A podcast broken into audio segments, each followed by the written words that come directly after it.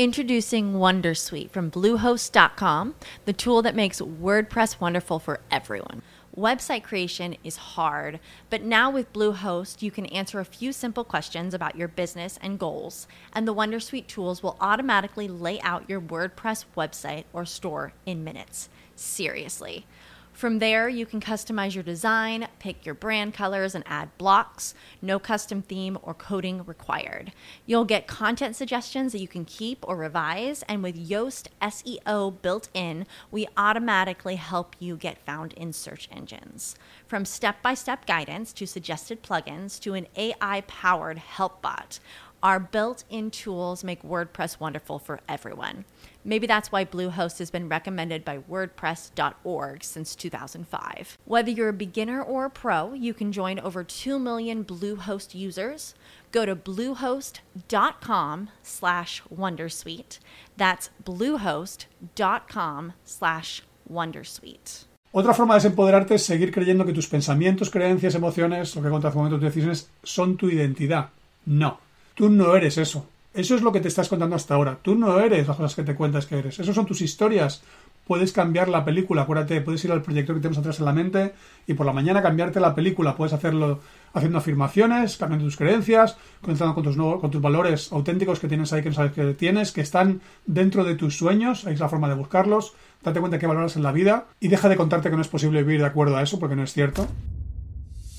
Durante 25 años viví mi vida en piloto automático, haciendo lo que la sociedad decía, pero sentía que faltaba algo. Los resultados que quería estaban más allá de mi zona de confort. Te invito a convertirte en el líder del proyecto más importante que jamás tendrás entre manos. Mi nombre es Matti Gemmi. Bienvenidos al proyecto Lidera tu vida.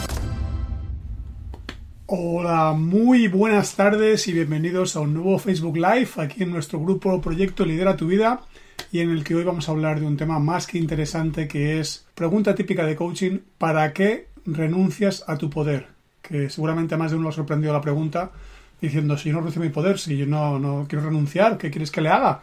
Eh, no me sale, no lo tengo en marcha, no lo tengo disponible, pero el cierto es que lo tienes y simplemente lo que te puede estar ocurriendo es que igual estás renunciando a él de forma inconsciente, no te estás dando cuenta, pero no estás haciendo uso de ese poder que tenemos tan espectacular todos los seres humanos y que emana de tu interior, poder que más de uno pensará que es de otra índole y que tiene más que ver con, como ponía en el post de ayer, con políticos, con militares y con, bueno, con, la, con personas que popularmente consideramos que tienen más poder porque están físicamente colocados en otro sitio, están en la jerarquía social o política colocados en un sitio diferente o incluso a nivel de empresa y sin embargo eso no significa que tengan más poder que tú.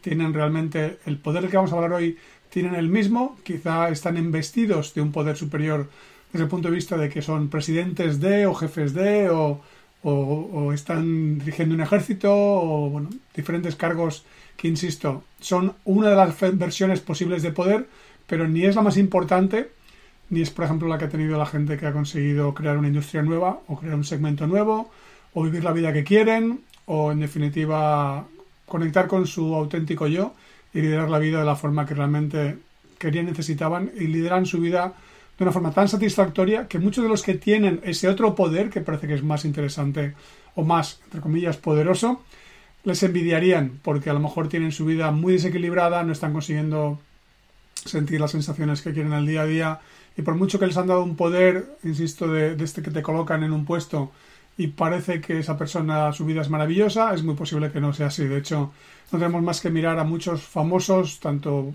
podríamos decir políticos, deportistas incluso, actores, cantantes, gente que aparentemente ha tenido mucho poder, especialmente poder de influencia, y sin embargo no han conseguido traducir en algo sano para ellos y han terminado sucumbiendo a diferentes formas de anestesia o incluso falleciendo porque no han sabido cómo gestionar todo ese poder que de repente les habían dado por no estar gestionando antes el poder auténtico, el poder real que sale de dentro de uno mismo. Así que dicho esto, voy a ver cómo estamos de comentarios, porque por ahora no estoy viendo por aquí y quiero saber si lo que me está pasando es que no he accedido. Un segundito. Aquí están. Hola Mar, ¿cómo estás? Eh, también Verónica. Hola Marcelo. Genial, estáis por aquí, así que no me extraña mí que no dice nadie, estoy diciendo nada. Digo, llevo aquí hablando un buen rato yo solo eh, casi tres minutos ya y no tenía ningún tipo de, respuesta de reacción. Así que no, ya he visto que, simplemente era que el panel estaba en el sitio equivocado. Así que lo primero que quiero decirte es, si en algún momento has tenido la tentación de decir yo no tengo poder, eh, bórralo, párate, rebobina, te vas al sitio en el que lo dijiste, borras, editas ese trozo de historia de tu vida y quitas el no y dices tengo poder, soy una persona poderosa, soy una persona capaz de acudir a su, a su poder interno y capaz de acceder a él y utilizarlo para conseguir lo que quiere. Hola también, ¿cómo estás, Guillermo? Hola, Naira. Genial, que os vais conectando poco a poco más personas al, al, live en directo, así que genial. Si estás viendo esta sesión grabada, también bienvenido, bienvenida a la sesión, pero en cualquier caso, a los que estéis aquí en directo ahora, me alegro de que estéis aquí para poder también hacer vuestros comentarios y comentar, consultar también vuestras dudas. Vale, una de las cosas que tiene aquí mis notas es una de las formas eh, menos conocidas y reconocidas de autoliderazgo es el uso del poder que tenemos. Me acuerdo cuando mi querido amigo Juan Maopi, que tenemos aquí en el grupo, nos dijo hace muchos años, hace, allá como 23 años, así que hace unos cuantos sí. Eh, estábamos en la ingeniería trabajando y me dijo un día, la gente usa el poder con J. Sí, así que Espero que te llegue fácil la traducción de lo que significa, si no te lo diré dentro de un momentito. Y lo que ocurre es que cuando a alguien le dan una posición de responsabilidad y con esa responsabilidad le dan una serie de elementos que puede utilizar, como la, la, capacidad de despedir a personas, o la capacidad de contratar a personas, o la capacidad de invertir más o menos dinero, o de tomar decisiones respecto a qué proyectos se ponen en marcha y cuáles no, ese poder que le otorgan a veces no lo utiliza bien, ¿sí? Algo que no hablaremos tanto de, hoy, hoy, de ello hoy, pero que quería mencionar es que a veces la gente confunde poder con autoridad. ¿sí? El poder muchas veces te lo dan, y te lo dan porque te han puesto en una posición. Pero hay un poder, insisto, que vamos a hablar de hoy, que es mucho más importante e interesante. Pero la autoridad es algo que te ganas tú, te lo ganas con tu autoría, con las cosas que haces. De hecho, una de las formas que más me encanta compartir este concepto es cuando tú quieres convertirte en el autor de un libro y por tanto ese, el ser autor de ese libro o de ese contenido, puede ser un vídeo, un blog, lo que quieres compartir, al final te da autoridad. ¿sí? Esa autoridad viene de ser el autor, de tener la autoría de eso que tú acabas de crear. Por tanto, todos tenemos la capacidad de ser autores de nuestras vidas, así que no lo olvidéis nunca, tenemos esa autoridad, pero también tenemos un poder que se nos da en el momento que nacemos. Tenemos un poder increíble y que de alguna manera de forma inconsciente, os contaré hoy un poco por qué nos ocurre esto, vamos quitándonoslo, vamos dejando de utilizarlo, vamos de alguna manera renunciando poco a poco a él. Y lo malo es que esto no empieza cuando tenemos ya 20, 30, 40 años de edad y tenemos más conciencia. Empieza cuando tenemos en torno al añito, incluso a veces antes de un año, un año y por tanto lo vamos perdiendo. ¿sí? Dice por aquí Marcelo, ¿por qué o para qué nos renunciamos a nuestro poder? Bueno, pues buena pregunta porque de hecho es el título de la pregunta Dices Verónica, el hola Rafa, ¿cómo estás? Dice Verónica, ¿el conocimiento te da poder? Eh, puede, puede, aunque insisto, de lo que vamos a hablar, o sea, puede y diría por un lado sí, pero insisto, vamos a ver qué tipo, a qué tipo de poder me refiero. También, ¿cómo estás, Luisa? Bienvenida también a la sesión. Entonces, por un lado, pregunta que, con la que yo abría la sesión es ¿para qué renuncias a tu poder? Y alguien dirá, no renuncio para nada. Y una pregunta que hacemos siempre en coaching no es por qué, es para qué. De hecho, a veces ah, lo hacemos al revés. En lugar de preguntarte para qué renuncias, te preguntaría para qué no usas tu poder. Que todavía es como más provocador. Y me dirás, yo como que no, ¿para qué no uso mi poder? No lo uso. Eh, si lo uso, no, no sé si lo uso, no, no, no me doy cuenta. Bueno, el para qué no, que en este caso lo he puesto al revés, he puesto para qué renuncias, que aparentemente es una pregunta o, sería una provocación como diciendo, es que no quiero renunciar, porque no sé si estoy renunciando o no. Es ¿Qué consigues cuando no usas tu poder? ¿Qué es el beneficio que tienes? Que de hecho es eh, también lo que decimos cuando a le preguntamos ¿para qué no usas tu poder? ¿Para qué no utilizas esas capacidades que tienes? Y la persona dirá, yo para nada, pues los quiero utilizar, ya, pero si no estás usando tu poder en determinadas circunstancias, obtienes algo a cambio. Eso que obtienes, aunque no sea agradable, aunque no sea divertido, aunque no sea bonito, es, es el beneficio que te llevas. Si alguien por no usar su poder se siente machacado, pisoteada, ninguneado, frustrado, frustrada, eso es lo que obtiene. No uso mi poder y así me puedo sentir frustrado frustrada y entonces me puedo quejar, me puedo sentir víctima, puedo culpar a alguien, puedo criticar, ¿sí? Otros pueden decir, bueno, es que al no usar mi poder, claro, no tengo la posibilidad de demostrar que soy capaz. Bueno, pues eso es lo que obtienes. Tienes un espacio en el que no demuestras de que eres capaz. En definitiva, tienes un espacio en el que no brillas, en el que no sacas tu talento, en el que no despliegas tu potencial. Y esos son los beneficios que, que obtenemos cuando no desplegamos nuestro poder, cuando renunciamos a él. Y alguno dirá, pero yo no quiero hacer eso. Quizá conscientemente no, pero si no estás haciéndolo, es lo que inconscientemente estás haciendo y estás consiguiendo. Y estamos aquí hoy justamente para ver cómo darle la vuelta, porque es algo que nos ocurre. Y ahora respondo a la segunda parte de la pregunta que hacías, Marcelo.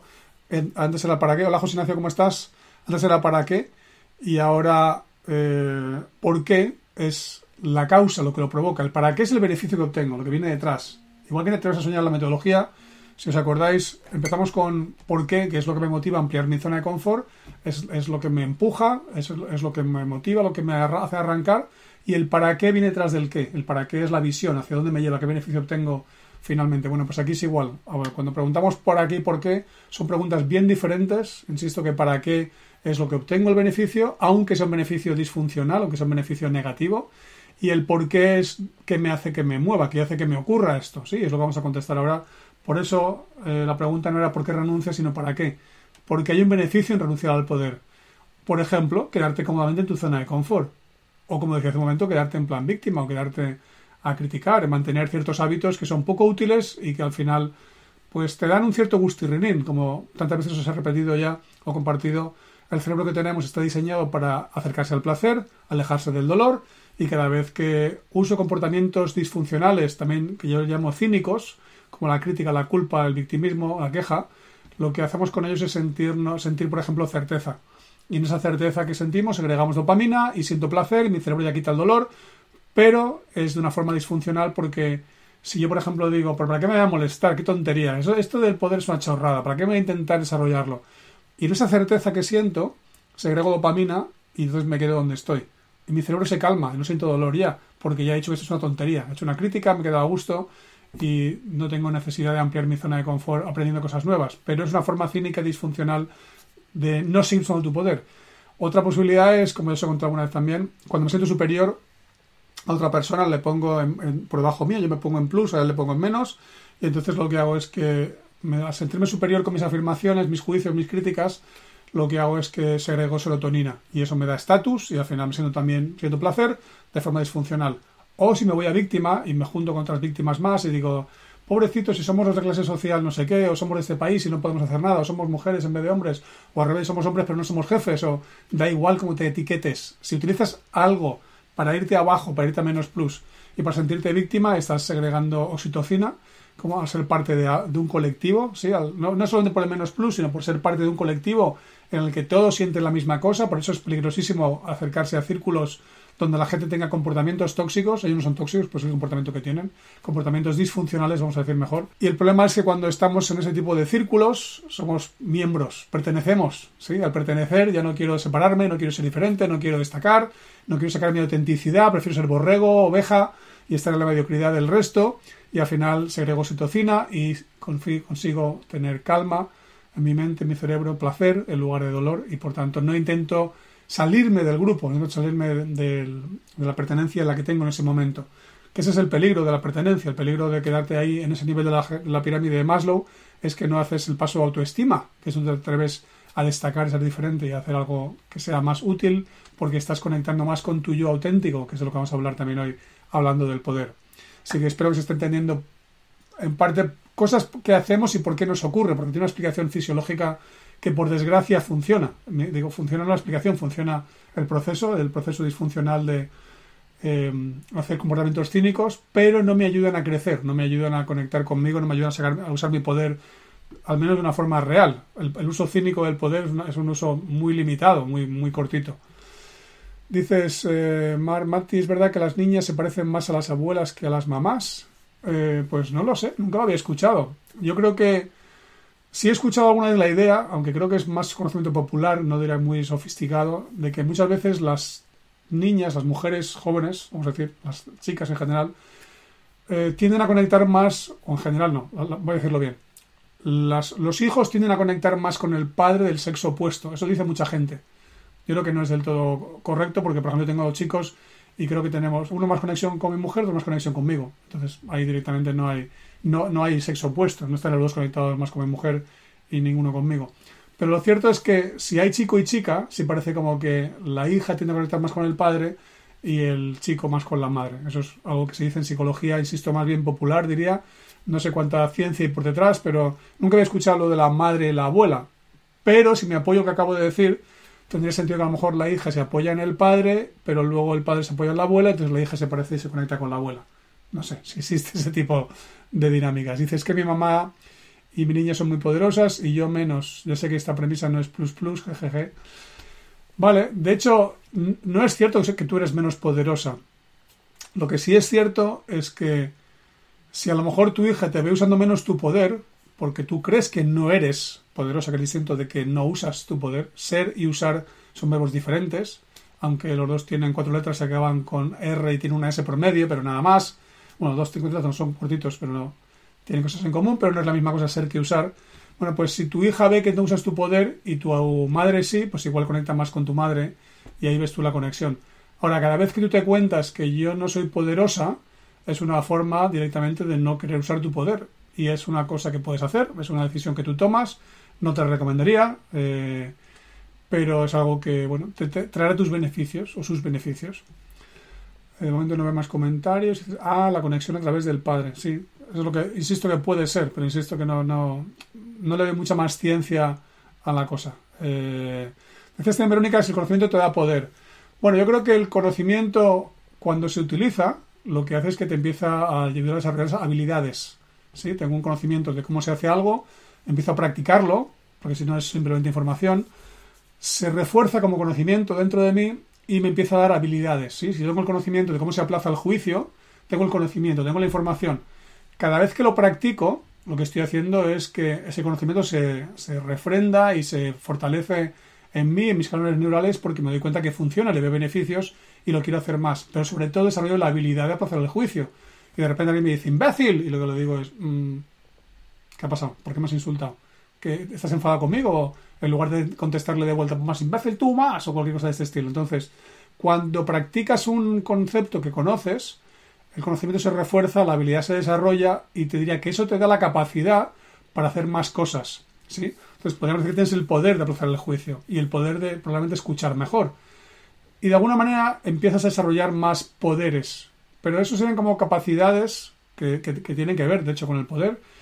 Y yo estoy, y, y la confianza, pero estoy hablando todo el rato, aunque no lo estoy mencionando de una forma muy explícita, de un poder más potente, de un poder que tiene que ver con entender quiénes somos como seres humanos, qué hacemos aquí. No, hemos, no estamos solamente aquí porque hemos sido engendrados por nuestros padres, que biológicamente evidentemente sí, pero yo soy de los que piensan que tenemos un propósito en la vida que tenemos que descubrir y que emerge dentro de nosotros mismos, no está ahí fuera, está dentro de nosotros mismos, está en nuestro corazón, nuestras tripas o en, en nuestra esencia y nuestro trabajo es quitarnos los miedos para hacer, como dice Cartole, nuestro awakening, nuestro despertar y para conectar con nuestro yo auténtico, nuestro yo abundante.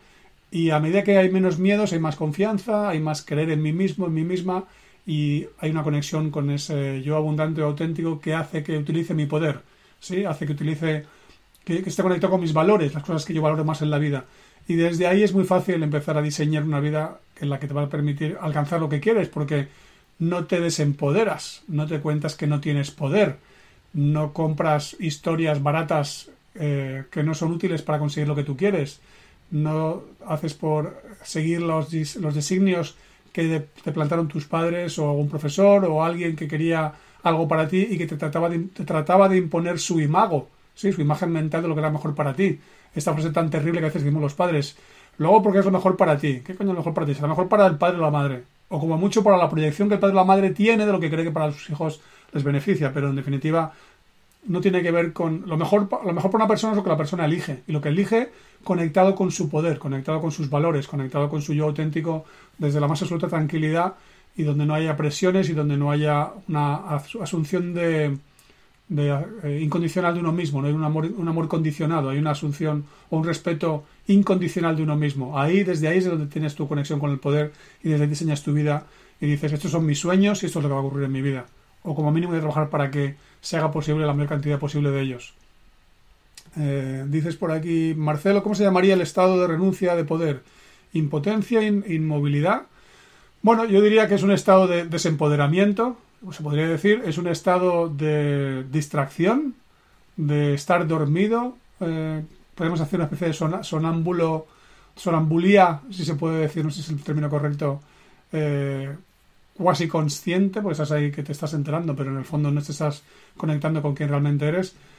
También podríamos decir que tiene que ver con, con básicamente actuar desde tu ego, y el ego entendido como esa parte de nosotros mismos que está dominada por los miedos y las dudas y las creencias limitantes y que no está conectada con tu yo auténtico, que no está conectado con tu confianza, que no está conectado con un nivel alto, de autoestima. ¿sí?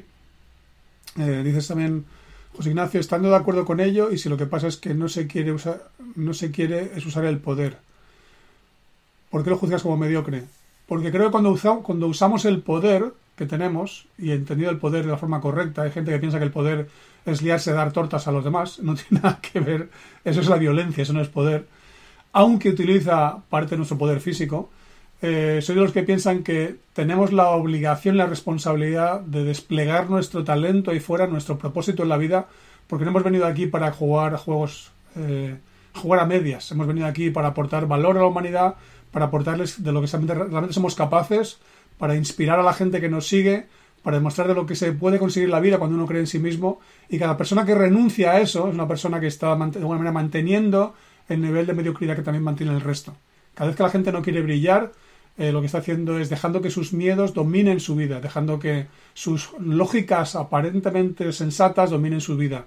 Que cada vez que eh, ceden al miedo, a la duda, a la, creencia limitante y no conectan con sus valores más importantes, lo que más les gustaría hacer en la vida, y se cuentan que es que es muy difícil, que no merece la pena arriesgarse, que, que si fallan y demás, al final lo que están haciendo es sucumbiendo a los miedos. Y eso para mí es una vida mediocre. No porque la persona sea mediocre, pero la vida que está viviendo sí, porque ha elegido de manera por ahora equivocada lo que puede llegar a hacer.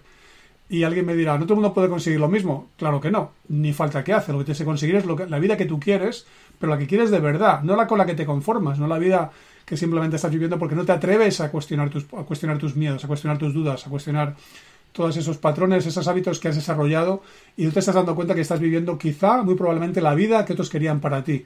No estás haciendo tu propia estrategia personal, estás usando o siguiendo la estrategia que pusieron para ti tus padres, tus profesores o un jefe o tu pareja. En definitiva, te da miedo que los demás no te quieran, te da miedo que te rechacen, te da miedo descubrir de que eres realmente capaz. Y no hablo de dejar a todo el mundo, no hablo de abandonar a tu familia, no hablo de que tengas que cuestionar las relaciones que tienes ahora desde el punto de vista de abandonarlas, pero quizás si tienes que cuestionarlas, si esas, si esas formas de relación que tienes, lo que hace es que te pisotean. Recuerdo un cliente, un director general de una empresa con la que trabajé hace años, que tenía ciertas dificultades en el día a día para poner encima de la mesa sus criterios y para defender sus puntos de vista y, y se notaba que le costaba confrontar. Confrontar no es algo negativo. Conflicto sería negativo, confrontar es saber poner encima de la mesa tus criterios discrepando de los demás desde el plus plus, desde la confianza sin necesidad de utilizar la rabia. Y a este hombre le costaba mucho confrontar. Trabajando con él en coaching y demás, poco a poco se fue dando cuenta de que esa forma de funcionar le estaba suponiendo dificultades, le costaba poner límites, su equipo de dirección era muy grande, no, no conseguía ponerlo más pequeño. En general no le gustaba eh, llegar al punto en el que tuviese que discutir de algo porque le era difícil, pensaba que le iban a abandonar inconscientemente, pensaba, no era consciente de ello, y tenía problemas también en casa con su pareja. Y estuvo mucho tiempo con problemas hasta que un día le planteó a su pareja que se iba a divorciar, que no aguantaba más, que ya estaba harto de la vida y que se iba a divorciar. En ese momento, la pareja le dijo, lo siento cariño, no me estaba dando cuenta. Y entonces empezó un cambio en su vida. Y lo más alucinante es que tuvo que llegar a un punto en el que ya no aguantaba más, en lugar de haberlo hecho antes, para por fin tener la, tuvo la última gota que colmó el vaso, la última paja que rompió la espalda del camello, como dicen otro proverbio, se dice mucho en inglés. Y al final tuvo el coraje para conectar con no ya el poder de la violencia, pero sí el poder de decir, mire, tengo que hacer algo con esto, no puedo seguir sufriendo aquí, así. Y quiero, quiero una vida distinta, ¿sí? Y al final, cuando cuestionó a su pareja lo que estaba ocurriendo, de repente la pareja se dio cuenta que estaba abusando, estaba excediéndose en su forma de liderar la relación y decidió ceder ella. Y al final consiguieron que la relación empezase a mejorar. Pero esto requiere que tengas el coraje para confrontar los miedos que te impiden tomar según qué tipo de decisiones. Yo he vivido también ese proceso. Yo recuerdo cuando hace años me di cuenta que en Inglaterra, hace ya como siete años o así, que había cosas que mi mujer no le contaba porque me daban miedo. Y cuando me di cuenta que me daban miedo, dije, tomad por saco, lo, se lo tengo que decir. Me da igual lo que piense o lo que reaccione, o si no le gusta, o si decide que no seguimos juntos. Lo que no voy a hacer es vivir una relación desde el miedo. Y cuando tienes conciencia de esto, entonces empiezas a tener una confianza espectacular que la gente se quiere acercar a ti, porque te ve seguro, te ve, te ve con certeza, con certeza interior, te ve con confianza. Y la gente tiene demasiado miedo en general. Por, eso creo, José Ignacio, con tanta convicción y tanta pasión, que vivir una vida a medias, vivir una vida que yo llamo mediocre, porque no es una vida extraordinaria, porque no estás conectando con tus valores más poderosos, no estás sacando, eso de lo que eres capaz, no estás haciendo que brille tu entorno. No digo que tengas que sacrificar tu vida. Yo, por ejemplo, no, decido hipotecar todas mis casas y venderlas y dejar a mi mujer y a mis hijos y decir, voy a dar la vuelta al mundo, me da todo igual. No estoy diciendo eso, ¿no? Yo tengo una vida en equilibrio que es, para mí, es la forma de poder más, más importante que existe. Es una vida con equilibrio en todas las áreas y en cada área empujo un poco más su zona de confort. En cada una de ellas, en las nueve áreas que yo defino cómo debe funcionar la vida, y a partir de ahí la tengo en equilibrio, siempre inestable, siempre se está moviendo, pero siempre voy moviendo cuál es la siguiente área que tengo que prestar más atención ahora. A veces son varias, a veces es una, a veces se me desmanda y tengo que, relajarme y, contemplar si realmente está desequilibrado o no, pero en definitiva creo que tenemos la obligación de vivir el propósito que nos eh, ha traído a este planeta, de vivir en alineado nuestros valores, de no vivir con los valores que nuestros padres nos impusieron sin darse cuenta, y ahora contaré un poco sobre cómo ocurre, y empezar a conectar con ese poder que tengo, con confiar en mí, con creer en mí, con identificar mis sueños y con tener el coraje para perseguirlos y vivir la vida de mis sueños, ilustrar con ello que se puede a la gente que me quiera ver como referencia, inspirar a mis hijos, demostrar a la gente que trabaja conmigo que eso es posible y al final vivir una vida plena y no una vida a medias que no es extraordinaria y por tanto es ordinaria y me gustaría llamarla mediocre porque es lo que provoca más. Así que Espero que con esto me haya explicado. Eh, más allá de que no estemos de acuerdo, que me parecerá genial, no creo que todo el mundo tenga que estar de acuerdo con las cosas que yo digo, ni mucho menos, pero sí me gusta explicar por qué creo en ellas. Dice si es permanecer o quizá temporalmente en la zona de confort. Sí, estar en la zona de confort no es un problema. Yo estoy en la zona de confort mucho rato. Eh, pero eso no significa que luego no la amplíe. Y no significa que esté en zona de confort todo el tiempo. Estoy, en zona, estoy más tiempo en zona de confort cuando se trata de alimentación, por ejemplo, que cuando se trata de aprender sobre temas de autoliderazgo.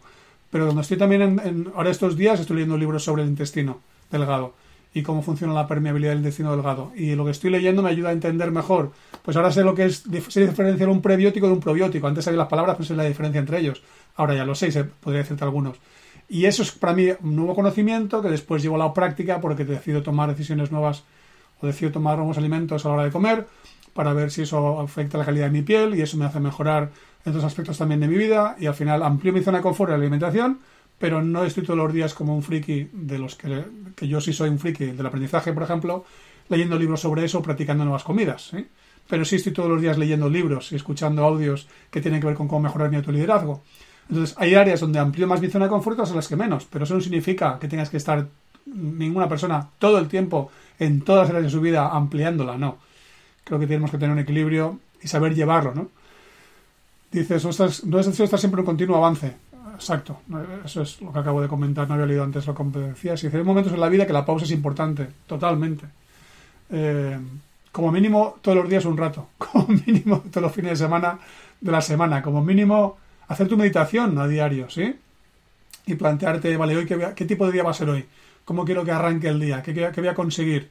Y por la noche es qué he conseguido, qué he disfrutado, cómo, cómo ha sido y estar lo más posible practicando el agradecimiento. Y para practicar el agradecimiento hace falta pararse, apreciar y agradecer. De lo contrario no va a ocurrir. No vas a observar aquello que está funcionando y que te está yendo como quieres, ¿sí?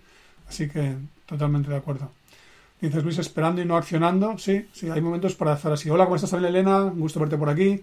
Marcelo, liderar nuestra vida nos da poder, parafraseando el nombre del grupo. Yo diría que totalmente. Eh, hay dos formas de estar en la vida, desde mi punto de vista. Gestionándolo, gestionándola como mucho, o liderándola. Gestionándola reaccionando. Ocurren cosas y las tengo que gestionar porque si no se me desmanda y tengo que reaccionar a ellas. Liderarla es mucho más que gestionarla. Liderarla es decido a dónde la quiero llevar. Lead, del inglés, en castellano el verbo liderar viene del inglés to lead. Y lead es guiar, ¿sí? es llevar a alguien, es como el Sherpa. Eres el Sherpa de tu propia vida. ¿A dónde la vas a llevar? Quién quiere ser de mayor, qué va a pasar dentro de cinco años, dentro de diez. Por eso me, encanta hablar del mandala y del imago de futuro y de, y de conectar con los sueños. No es porque los sueños en sí mismos sean tan importantes, sino porque cuando estás cumpliendo tus sueños, estás cumpliendo tus valores, estás haciendo aquello que más te gusta. Un sueño siempre está conectado con algo que valoras, de verdad. Para mí viajar me encanta, es uno de mis valores, es uno de mis sueños. Dar la vuelta al mundo, estar, ver todos los países del mundo. Para mí escribir libros es algo que valoro muchísimo. Parece que es casi pecado cuando escribo. Me encanta cuando escribo y, lo valoro mucho, de mis valores. Y poder vivir de escribir y de compartir sus contenidos me parece maravilloso. En definitiva, cuando cumples tus sueños, estás alineado con tus valores. Vives la vida de tus valores, la vida de tus sueños. Y estás desplegando todo tu potencial. Eh, estás conectado con, la, con lo que te da poder, estás conectado con la confianza, con la creencia en ti mismo. Cuando no haces eso y te limitas a gestionar la vida, estás reaccionando a ella y estás trabajando en el sitio que has conseguido, pero no te planteas dónde me gustaría trabajar, qué tipo de proyecto querría, estar profesional. Quizá no tienes que ser propio, quizá sí, depende, tú lo eliges, pero en definitiva lideras tu vida. ¿Dónde me gustaría vivir? ¿En qué tipo de país? ¿Cuánto me gustaría ganar? ¿Qué tipo de deportes querría hacer? ¿Qué tipo de actividades no estoy haciendo todavía? ¿A quién querría conocer? ¿Qué tipo de contenido se me resiste que me gustaría aprender? ¿Me gustaría escribir un libro? ¿Me gustaría hacer una casa? ¿Me gustaría aprender una habilidad que aún no tengo? Hay tantas cosas que podríamos hacer en la vida que no nos atrevemos a hacer porque nos da miedo y no nos damos cuenta que si las queremos hacer es porque están conectadas con nuestros valores y por eso creamos los sueños. Por eso vivir los sueños es vivir una vida maravillosa porque no son pesadillas, son cosas que a ti te gustarían, que te hacen ilusión. Sí, la ilusión tiene que ver con lo que se llama en análisis transaccional nuestro niño libre, nuestra, la parte nuestra interna que nos hace conectar con nuestra intuición, con el humor, también con con la parte del sexo de la forma más saludable que existe. Y todo eso, esa, esa parte del niño libre está muy conectada con nuestro poder, pero se ve achicada o se ve minorada cuando nuestro padre interiorizado, con lo que se llama el padre, el estado del yo padre en el transaccional, que es todas esas cosas que hemos aprendido de nuestros padres, que tienen cosas buenas pero también cosas disfuncionales, imponen criterios que no son nuestros, que no son las cosas que yo valoro. Entonces tengo que hacer cosas porque me dijeron que si no hacía esto iba a ser, iba a ser mala persona, no me iban a querer. Y esas son las formas en las que nos desempoderamos. Cuando somos chiquitines, nada más hacer, venimos con todo el poder ahí, listo para ser utilizado. Pero poco a poco nuestros padres empiezan a dejar de querernos incondicionalmente. Dice mi amigo de Martini que ocurre a partir de que nos ponemos de pie. Así que decía, esta mañana escuchaba un audio que decía el cachondo, no te pongas de pie si eres un bebé. No, claro, vas a aprender a andar. Pero al momento que empiezas a poder moverte más y tienes más libertad, y ya no son solamente boca arriba sonriendo y, poniendo caritas y empiezas ya a poder gatear y levantarte y empiezas a poder ser un trasto, como dice alguna de mis clientas, lo que ocurre es que tus padres empiezan a ponerte límites. Ahí no, eso no, eso está mal, bien, mal, no, correcto, tal. Y al final te empiezan a poner criterios, empiezan a poner límites, limitaciones, sobre límites que tú cubres de limitaciones y empiezas a darte cuenta de que lo que te gustaría hacer no te dejan. Y poco a poco empiezas a interiorizar o introyectar, como se dice en psicología, valores que no son tuyos. Así hasta que llega un momento en que eres una persona ya bien educada, según los criterios de tus padres o según el criterio del colegio, el sistema y demás, que no digo que haya parte que no esté bien, por supuesto que sí, pero muchos que no tienen que ver con quién eres tú de verdad. Por eso tratamos de hacer cosas escondidas, por eso nos, nos pillan a veces haciendo cosas que no son, por eso cuando somos tan jóvenes somos tan rebeldes, porque queremos ser nosotros mismos, nosotros mismas, pero no nos damos cuenta de que lo que nos lo impide son los límites que nuestros padres están tratando de ponernos porque nos quieren, pero no nos saben querer de forma incondicional, porque a su vez fueron queridos de forma condicional. Y eso es lo que sin querer estamos proyectando al final uno y sobre nuestros hijos. Sin darnos cuenta no hacemos más que ponerles trabas y ponerles límites que al final se convierten en los valores interiorizados que no son suyos, que son nuestros, que a su vez hemos heredado a nuestros abuelos, o padres y luego abuelos, etcétera, etcétera. Y al final lo que nos damos cuenta es que estamos viviendo vidas mediocres comparado con la vida que podríamos llegar a vivir. Y lo digo con todo el cariño, porque también me pasa a mí. Yo también sigo quitándome parte de esa mediocridad cada día que me doy cuenta. Noto, tengo insights, trabajo con mi coach, leo cosas y digo, ostras, esto me estaba pasando, me cago en la leche. Y me lo quito, como una especie de costra, una especie de caparazón, una parte de la armadura que estaba impidiendo que sacase mi poder. Porque como todo el mundo también recibí, mis, parte de mis padres también me dijeron cosas que no podía hacer, cosas que estaban mal, y poco a poco fui descubriendo estos pelos que llevo yo ahora los tenía cuando tenía 19 años. A partir de que hice, a partir de que hice el servicio militar, no, pero empecé a trabajar como directivo con 27 años, algún día compartiré una foto por ahí, me corté el pelo casi como un marine y estuve con pelo corto durante 15 años, hasta que cuando abandoné la ingeniería decidí volver a recuperar parte de mi identidad que era llevar el pelo como me diese la gana. Y llevo el pelo largo desde entonces. Y es una chorrada, es casi una pose, pero en definitiva es algo que yo valoro, me gusta. Me gusta tener un aspecto como el que tengo y no quiero eh, tener que llevar el aspecto que mi padre quería que creía que estaba bien. Eso era su problema, no el mío. ¿sí? A partir de ahí lo que ocurre es que nos pasamos el resto de la vida tratando de ser felices y llegamos a, a la crisis de los 40, quizá de los 50, con esto de que empieza a alargarse la vida, y de repente dices, mi vida no tiene sentido. Claro que no. no estás viviendo de acuerdo a tus valores, no estás viviendo conectando con tu poder.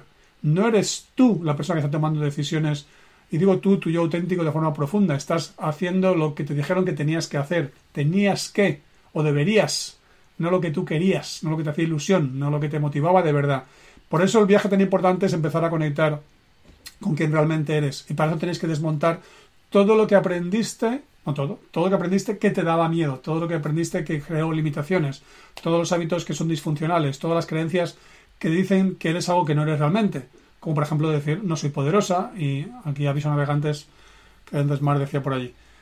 Y poco a poco lo que nos damos cuenta es que vamos, eh, nos hemos ido soltando poder muy deprisa al principio y tenemos la oportunidad de liderar nuestra vida y de conectar con quienes realmente somos. Tenemos la oportunidad de conectar con nuestros valores auténticos, con eso que nos motiva realmente, aunque parece que solamente es para los hobbies, puedes hacerlo para el resto de tu vida también. Puedes hacer para cambiar tu vida y transformarla, de modo que dentro de 3, 4, 5 años igual eres, eh, si ahora trabajas para alguien, igual eres el dueño de tu propia empresa.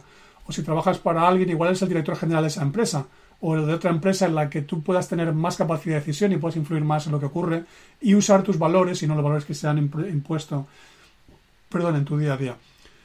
Y a medida que confías más en ti y tienes menos miedo, tomas decisiones mejores. A medida que cambias tu realidad interior, vas cambiando tu realidad exterior. Mientras no cambies lo que crees, lo que piensas, lo que sientes, los valores que utilizas que no son los tuyos, que fueron los introyectados, mientras no te des cuenta que todo eso influye en tus decisiones y que muchas decisiones están basadas en el miedo o la rabia y no estás tomando las correctas, tus acciones y resultados no serán los correctos. Tu realidad exterior será solamente un reflejo de tu realidad interna. Si lo que quieres es tener una realidad externa distinta, si quieres tener resultados más divertidos, más bonitos, más potentes, que te, ayuden a viajar más, a, tener más tiempo libre para ti, a poder ayudar a más gente, a poder estar en otro, en otro país o vivir en varios países cada año, como me gusta a mí, que es uno de mis retos y uno de mis objetivos y mis sueños que ya estoy consiguiendo que ocurra. Y si no ocurre esa realidad exterior que tú esperabas, esos resultados, el trabajo a hacer no es fuera, es dentro de ti. Tienes que empezar a cambiar, insisto, creencias, a cambiar valores, y, recuperar los tuyos, cambiar tus pensamientos, esas creencias y valores, cambiar las emociones que surgen esos pensamientos, cambiar los hábitos, cambiar las decisiones y con eso, ¿qué va a ocurrir? Vas a atreverte a poner nuevos sueños, nuevos retos ahí fuera. Y cuando veas cuáles son, vas a darte cuenta de cuáles son los conocimientos que tienes que adquirir, cuál es la actitud que necesitas, cuáles son las habilidades que tienes que desarrollar. Y a partir de ahí vas a hacer un plan. Entonces vas a empezar a trabajar toda la parte de dentro, cambiando todo eso, porque entonces llega un momento en que tomar decisiones mejores, tomar decisiones de invertir más en ti, tomar decisiones de hacer cosas que antes no te atrevías. Y harás acciones que empiezan a producir resultados que antes te parecían inimaginables. Y poco a poco empiezas a darte cuenta que ese mandala, que esa estrategia que habías pintado para ti, se empieza a hacer realidad. Eso es lo que trabajamos en el Te atreves a soñar y también en el programa Te atreves a soñar. Al final lo que hacemos es que la gente entienda cómo transformar su realidad interior y convertir la realidad exterior que hasta ese momento no estaba sabiendo cómo crear. Porque el problema es que pensamos que el cambio ocurre fuera. Fuera es la consecuencia y la manifestación de lo que hay dentro. Si lo que hay fuera no es lo que tú quieres, es porque el cambio no estás todavía haciéndolo. En realidad, la realidad interior es como un jardín. Y si no estás produciendo los, frutos que tú quieres ahí fuera, es porque en lugar de tener árboles frutales, en lugar de tener flores, lo que tienes son malas hierbas, lo que tienes son territorios sin cultivar, territorios sin cuidar, tienes aquello que otros echaron ahí encima y que no es lo tuyo. de alguna manera voy a decir que queda un poco feo, pero es, de alguna manera somos como una especie de vertedero para nuestros padres, y digo un vertedero hecho con cariño, ¿eh? un vertedero en el que vuelcan sus frustraciones, sus miedos, sus rabias, sus creencias limitantes, también sobre ellos mismos, sus valores, incluso seguramente no los propios, sino los adoptados, y al final tú lo compras y eso constituye parte de tu educación y parte de tu personalidad. Cuando te atreves a confrontar eso y te atreves a creer en ti y te atreves a aprender más y te atreves a desafiar los límites y a cuestionar tus miedos y tus creencias limitantes, a conectarte con tus valores y a decidir que quieres conseguir algo que aún no parecía a tu alcance, entonces empiezas tu zona de confort y vas descubriendo que cosas que tenías y que te parecían que eran ciertas son mentiras que has comprado, son cosas que te estaban diciendo y que tú asumías porque no querías que te dejaran de querer. Y cuando consigues aumentar tu autoestima y confías más en ti, te importa menos lo que digan los demás. Y entonces empiezas a conseguir que ocurran cosas que hasta ese momento te parecían impensables, imposibles.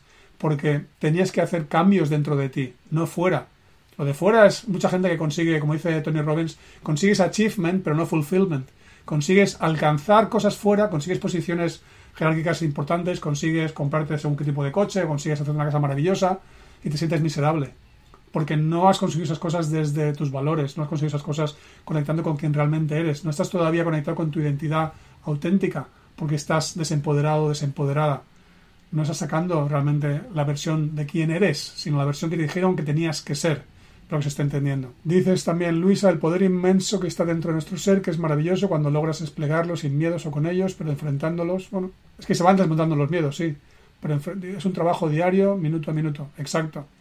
Y es un trabajo que se acelera más cuanto más decisiones tomas. Porque cuando tomas decisiones cortas, decisión, decisión viene de escindir, viene de cortar cosas que antes estaba haciendo y elijo cosas nuevas que antes no estaba haciendo. Tengo que tomar decisiones nuevas para conseguir resultados nuevos. Una, una es fundamental es volver a conectar con mi poder. Otra es decidir que voy a, a, librarme, a eliminar todo lo que hay dentro de mí, dentro de mi realidad interior, dentro de mi jardín, que me está impidiendo florecer, me está impidiendo poder atraer valor hacia mí. Decía uno de mis mentores hace años que tenemos que cultivar ese jardín al que vengan las mariposas, no tener que ir persiguiéndolas con un cazaflores. La mariposa sería tu resultado. Si el jardín es, son eso, es todo eso que despliegas dentro de ti, ese talento, esa, ese brillo, esa, esas capacidades que despliegas dentro de ti.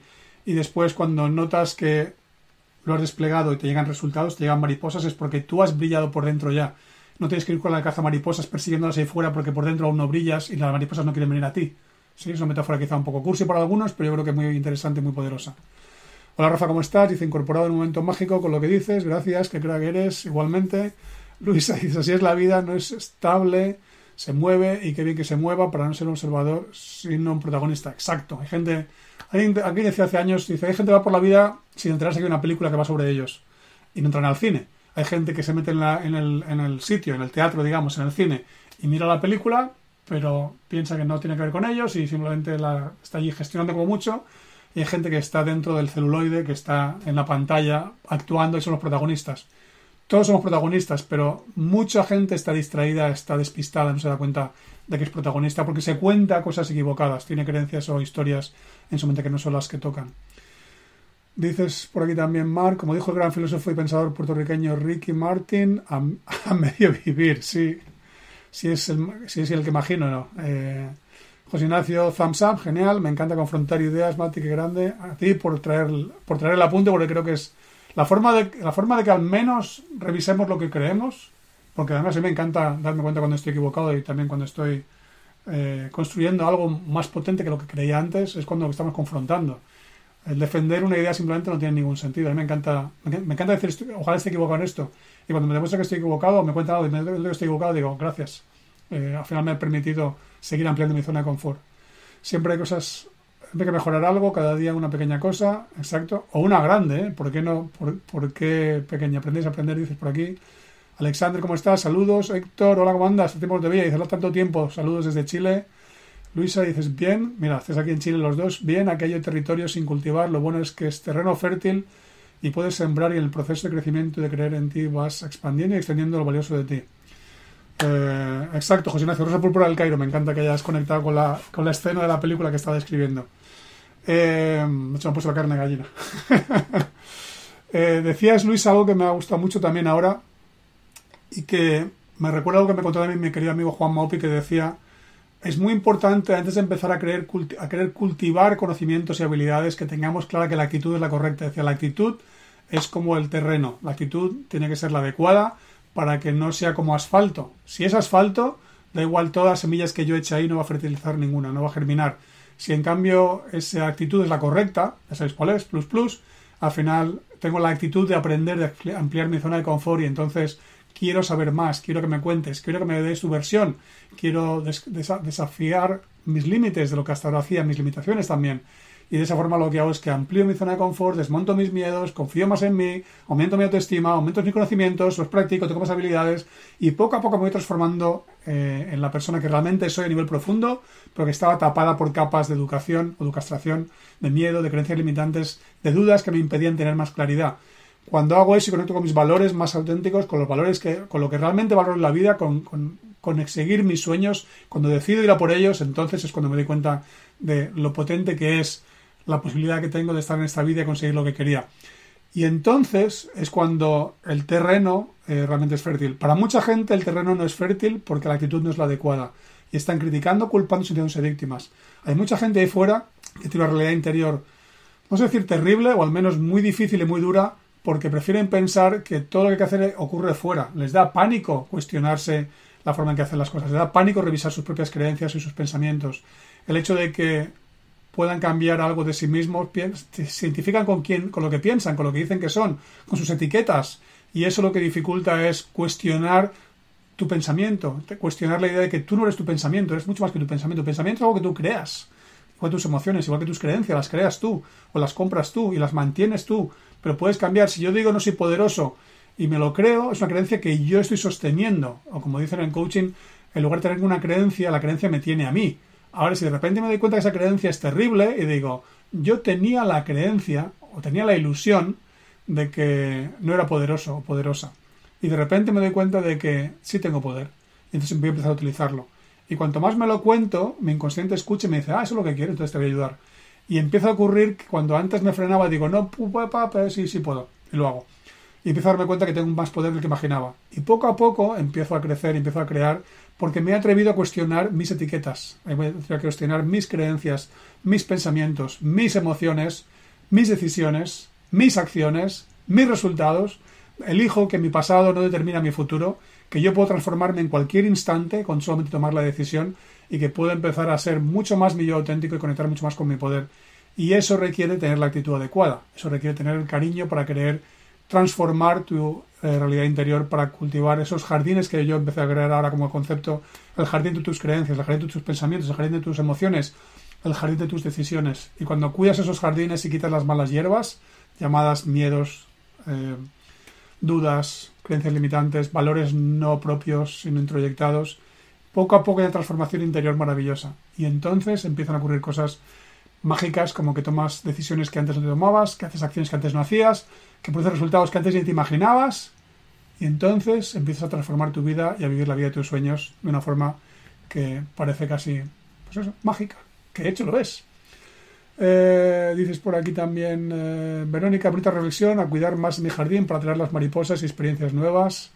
Habrá que romper el asfalto para que broten las flores, y José Ignacio. Yo creo que los que estás aquí en este grupo en general, poco asfalto queda ya, si a alguno le queda algo en algún trozo. Creo que, no, creo que no vienes a un grupo como este, inviertes tu tiempo en unas sesiones como estas si no eres un convencido ya de que tienes un poder increíble y tienes el coraje para dedicar un trozo de tu vida a seguir escuchando este tipo de contenidos. Igual que lo hago yo cuando escucho a mis mentores, cuando leo sus contenidos, cuando invierto una parte de mi vida en eh, seguir aprendiendo de ellos y seguir aplicando lo que cuentan, convencido, algo que para, que para mí fue un descubrimiento, de que cuando alguien es coherente en su línea y no para de repetir las mismas ideas, sino para de hablar del tema con diferentes versiones cada día y con quizás nuevos aprendizajes y nuevos insights, pero no para de decirlo y además lo que ves a su alrededor es coherente, ten el coraje de comprarle las ideas, ten el coraje como mínimo de probarlas. No te las creas sin más, pero pruébalas. Hay demasiada gente que prefiere practicar el cinismo y decir, seguro que lo hice para venderme cosas y ya está. A ver, lógicamente si te dedicas a hacer formación, vendes tus ideas y lo vendes en cursos o en libros o en productos digitales. Si haces coaching, lógicamente vendes tus, horas para ayudar en particular a una persona en concreto. Pero no es menos cierto que lo puedes hacer porque tú ya lo has conseguido en ti y la gente lo ve y lo compra y tienes tus referencias y tienes tus testimonios. Lo que la gente no se da cuenta es que la respuesta o la decisión cínica de no me lo quiero creer es un miedo terrible a no querer probar. Porque tienes demasiada certeza con el cinismo. Y de alguna manera te da miedo brillar, como dice Marianne Williamson en su libro Return to Love, Vuelta al Amor. Nos da miedo nuestra eh, luz, no nuestra oscuridad. Nos da miedo brillar, descubrir el poder que realmente tenemos. Y es cuando te das cuenta y poco a poco vas comprándolo, es maravilloso. Por eso cuando empiezas a leer libros como el que yo leí en el año 90 del piense y hágase rico, dije, esto tiene pinta de ser verdad, aunque suene un poco raro, solo con pensar si yo ya pienso o no soy rico. Bueno, poco a poco he ido pensando y cada vez haciéndome más rico en muchas áreas solamente la parte económica. Porque en definitiva lo importante es que te des cuenta de que tu vida la transformas tú transformando tu interior. Y eso es un descubrimiento brutal cuando lo haces y cuando lo asumes, lo asimilas, porque entonces ya sabes que lo que tienes que hacer es cambiar la parte de dentro, no la de fuera. La de fuera es la consecuencia de cambiar la parte de dentro.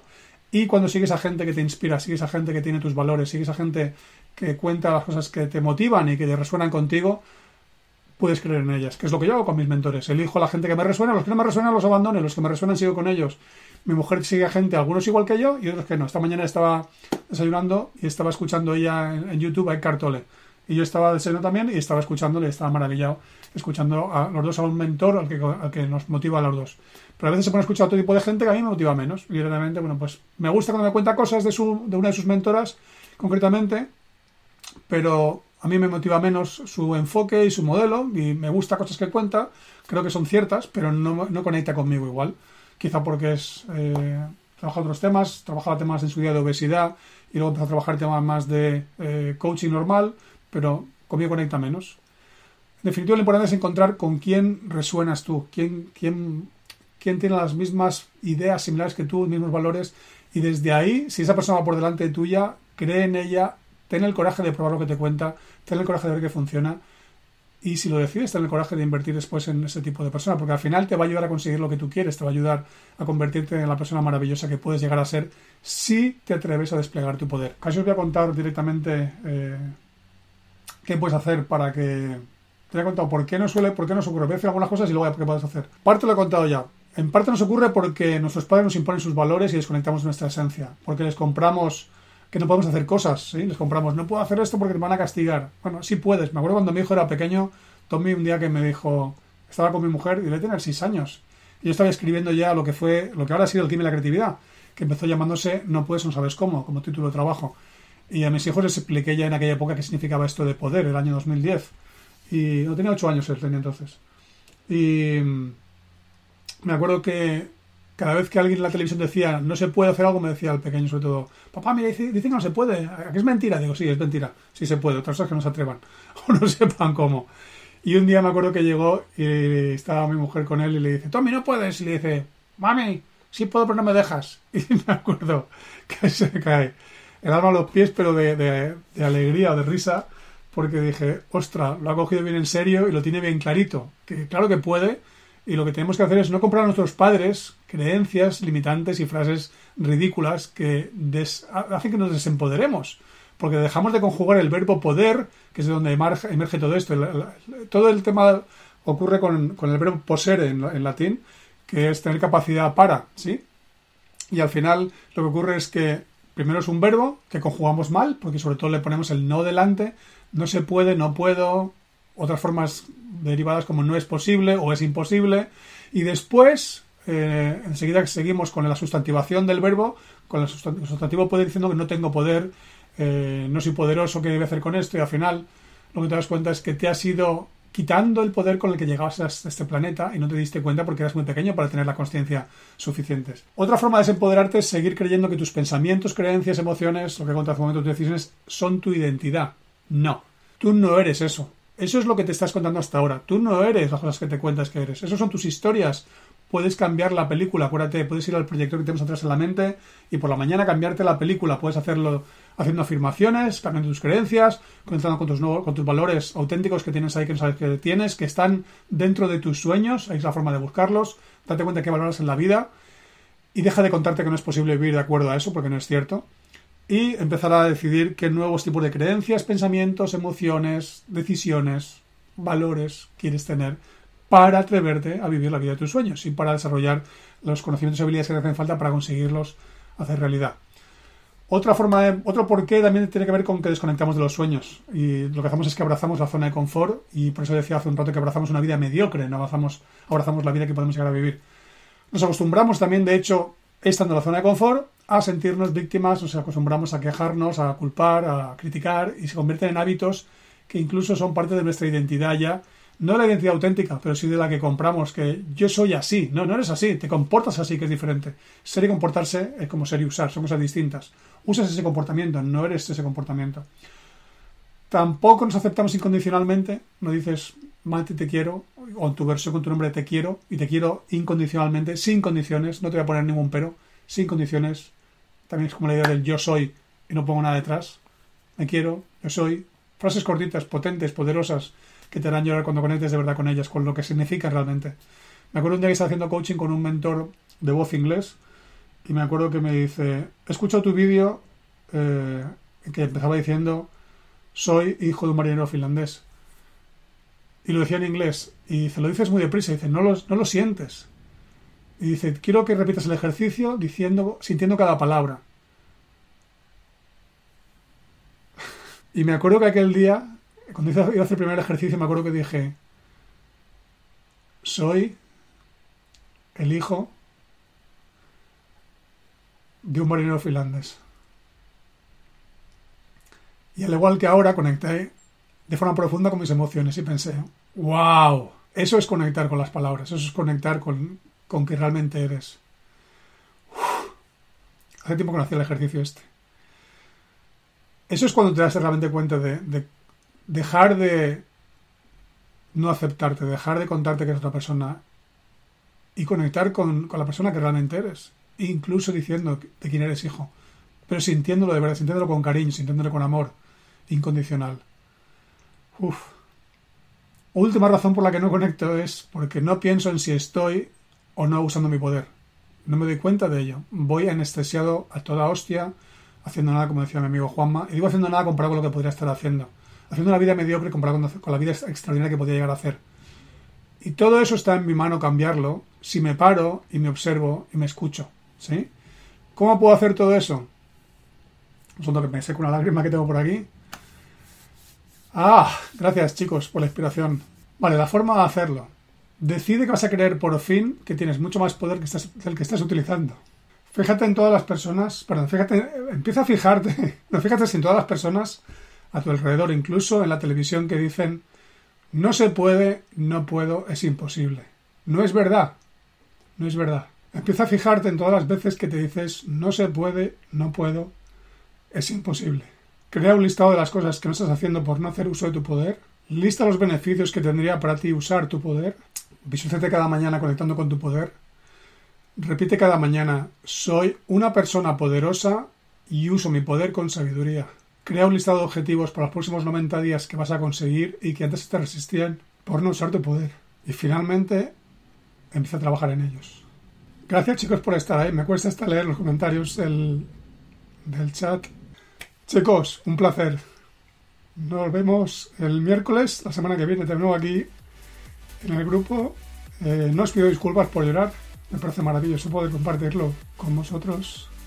Eh, gracias por estar ahí. Nos vemos el miércoles. Y no te olvides de suscribirte al canal y activar la campanita para recibir nuestras notificaciones. Para participar en directo en los lives que hago cada semana, únete a mi grupo de Facebook. Encontrarás el enlace en la descripción.